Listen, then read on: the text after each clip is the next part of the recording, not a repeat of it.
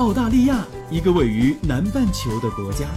它有着世界上最大的岛屿，还有世界上最小的陆地块。当然，它也有着最适宜人居的自然环境和最多元文化的融合。这是我看到的，也是我看到的。你好，我是甜甜圈，五岁女孩的妈妈。我是五岁的美拉拉。我们在澳洲，在路上。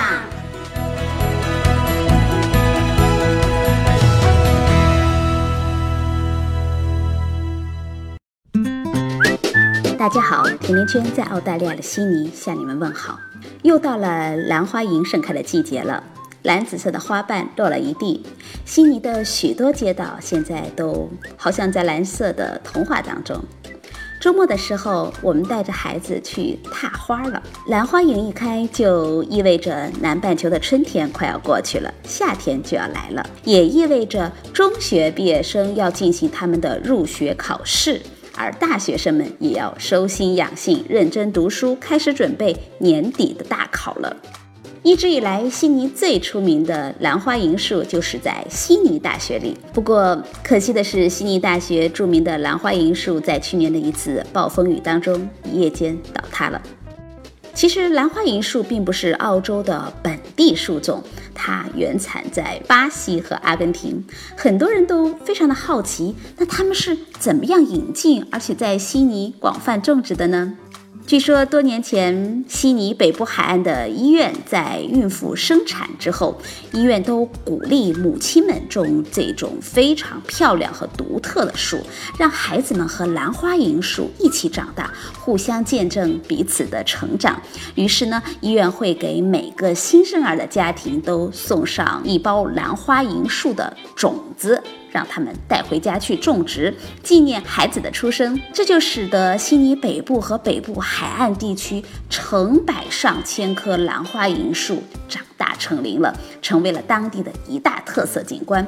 不过，也有人说这段传说的真实性非常值得怀疑，因为啊，北部海岸医院并没有送出兰花银树种子给新妈妈们的记录。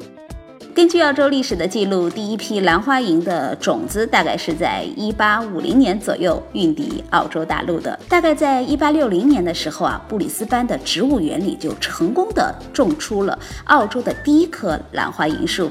而悉尼的第一棵有记载的兰花楹树是在一八五零年后期，或者是在一八六零年初种在悉尼市中心的皇家植物园。蓝花楹的童话世界纵然让人满心欢喜，但是最近啊，不少的移民朋友们却因为澳洲入籍政策的一波三折而纠结的不得了。二零一五到一六年，已经有来自一百九十个国家的十三万多人入籍成为了澳洲的公民，其中最大的移民来源国是印度和英国，但是去年。来自于中国的移民已经一跃成为了澳洲最大的移民人口了。于是，许多 PR 的持有者们就会面临着这样一个问题：已经拿到了 PR，到底要不要入籍呢？那入籍就意味着。哎，你需要放弃祖籍国的公民权利的同时，也获得了作为澳洲公民的一些权利和义务。那这些权利到底有哪些呢？澳洲的 PR 与公民的区别在哪儿？这一期我们一起来聊一聊关于入籍和 PR 的话题。尽管澳洲认可双重国籍，但是包括中国在内的许多国家目前还并不认可。入籍往往意味着你需要放弃在主国籍里的一切身份、福利，还有公民的权利。我的朋友 Eva 从广州移民到澳洲已经有十多年了。他们刚刚登陆悉尼的时候，大女儿才六岁半，刚刚读 Year One。那现在啊，已经是十一年级的大姑娘了，明年就要考大学了。到澳洲十一年了，他们依然保持着 PR 的身份。我问他原因是什么，他说放不下，舍不得，担心有一天想回去的时候回不去了。的确，真的要割舍掉与祖国的联系吗？许多人不免会有很多的犹豫。祖籍国和入籍国常常会让人很难以抉择。所以有很多常年在澳洲生活和工作的居民都选择持有澳大利亚永久居留的签证，也就是我们说的 PR，而不宣誓入籍成为澳大利亚的公民。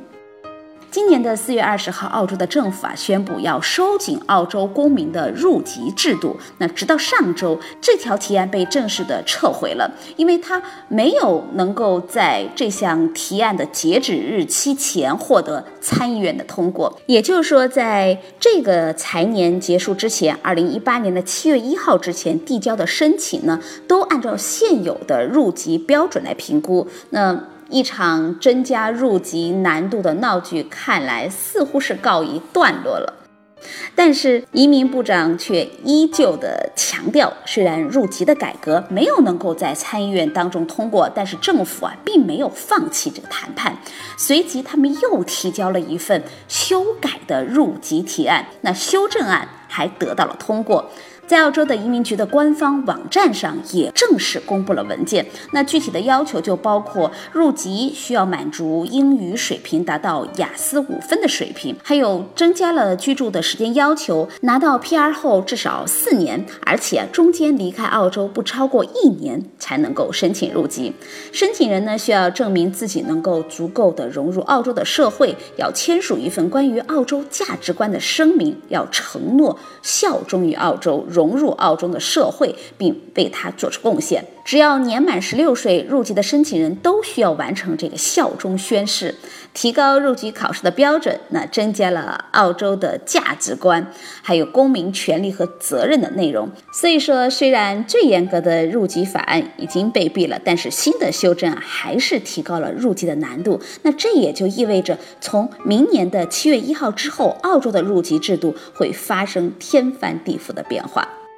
前两天移民局公布的一个数据啊，就在这几个月澳洲入籍改革事件期间，却让澳洲的入籍申请数量猛增了。那已经有超过十一万人递交了入籍的申请。那为什么突然之间会增加了这么多人的申请呢？最大的原因莫过于 PR 和入籍之后在澳洲享有的权利、义务还有福利的不同。澳洲的永久居留权也是我们常说的 PR，给许多常常需要在祖国籍还有澳洲往返工作、学习、生活的人提高了很大的便利。PR 持有者既可以享受到澳洲的自然环境和悠闲的生活节奏，那也可以啊随时的回国探亲、度假或者是出差工作，那这一切都非常的方便，也可以无限期的永居澳洲。但是啊。PR 持有人如果出境澳洲是需要每五年来续签一次这个居民往返签证的，而且如果 PR 持有人有过犯罪记录，呢当局就有权的收回这个 PR，而且把它遣返。PR 与澳洲公民最大的区别就是投票权了。当然，这不只是权利，而且也是义务。在入籍之后，每个年满十八岁的澳洲公民都需要在任何选举中投票，不管是联邦、州、领地、市政当局，还是全民的公投，这会让你有决定国家未来的责任感和参与感。而且在大选日没有投票的公民还会面临高达一百八十澳元的罚款。目前世界上只有十二个国家实行强制投票的制度，澳洲就是其中的一个。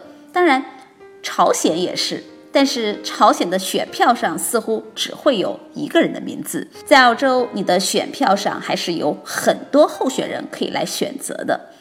其次就是参政当议员了。如果选票上的政客全部都不令你满意的时候啊，没事儿，你还可以自己参选。所有年满十八岁的澳洲公民都可以参选地方的议会、州或者是领地以及联邦议会的议员。最近，包括副总理在内的许多名议员，不久前就因为卷入了双重国籍的问题，差点就引发了澳洲政坛的震荡。如果你听到澳洲的副总理是新西兰人，是不是会有点难以置信呢？这就意味着，如果想当联邦议员的话，你不能拥有双重的国籍，除非你能证明你已经放弃了祖籍国的国籍。再就是参军服役，还有政府求职了。虽然很多的政府部门的岗位并不要求求职者一定是澳洲公民，PR 也可以。但是如果要想从事到某些政府部门的工作，比如说就职于国防部门，或者是部队、联邦的警察、边境保护、联邦政府，还有外交以及情报工作，那么你必须是澳大利亚的公民。担任法庭陪审员也得说一说，担任法庭陪审员是大部分澳洲人某一天说不定就会被幸运选中的一个大奖。如果你被选中了，你就必须到法庭去出席。虽然不是所有的人都喜欢坐在法庭里听着那些让人昏昏欲睡或者是唇枪舌剑的控诉和呈堂证供，和其他人一起来裁定这个案子到底有罪还是无罪，但这就是你作为澳洲公民应尽的义务了。即使有些案子啊在庭审会长达好几周，那么你也是每场都必须出席。不过不要担心，当陪审员是有钱可以拿的，虽然钱可能不多。每个州规定的陪审员工资是不一样的。那法律还规定啊，如果你有全职工作，那又被叫去了当陪审员，那你的雇主必须给你补发陪审员工资和你本身基本工资之间的这个差额，被称作 make up pay。这个补发的薪酬仅限于前十天。也就是说，如果有一天你被选中了某个案子的作为陪审员，那这个案子要求陪审员工作十二天，而法庭给你的工资如果是每天六十澳币，你正常的工作日薪是一百四十澳币，那这时候你的雇主就要给你补发薪酬一百四十减去六十，那就是八十块钱的补偿，一共需要发十天，那剩下的两天雇主是不需要支付的。还有一点重要的是，可以申请大学的助学贷款。虽然 PR 和很多澳洲公民一样，可以享受到比国际学生低的很多的学费，但是 PR 仍然不能申请大学的助学贷款。只有澳洲的公民才可以申请这个名为 HELP 的澳洲高等教育贷款项目。它允许澳洲的公民在毕业后拿到稳定工资之后再来还款，还款是有一个工资标准的。毕业后，如果你的年薪达到了五万四千八百六十九澳元，才需要开始还。不过，由于大学生欠款的数额巨大。现在澳洲的政府的账面上的这 HELP 的债务总额每月高达五百亿澳元，预计其中有百分之二十三的，也就是一百一十三亿，永远得不到偿还。所以政府最近也开始提出了要把助学贷款的还款工资标准下调到四点。二万澳元。近二十多年来，澳洲学生所欠下的高等教育的贷款额一直是在上升上升的。说了这么多，尽管有如此多的福利，那也有入籍收紧的苗头，但是现在许多的在澳洲的华人 PR 依然没有申请入籍的打算。你们知道原因是什么吗？给我留言吧。其实入籍与否还是要根据每个人自身的情况来决定，入籍或不入籍。也都各有利弊，需要自己来考量。今天就到这里了。如果你对澳洲的留学、移民、置业、投资、吃喝住用行有话要说，可以在节目的下方直接点击“我要评论”，或者加甜甜圈的微信 “FM 甜甜圈”的全拼 “F M T I A N T I A N Q U A N”，就可以给我留言互动了。甜甜圈在澳洲给你说我看到的、听到的、经历着的和。感受到的，我们下期再见吧。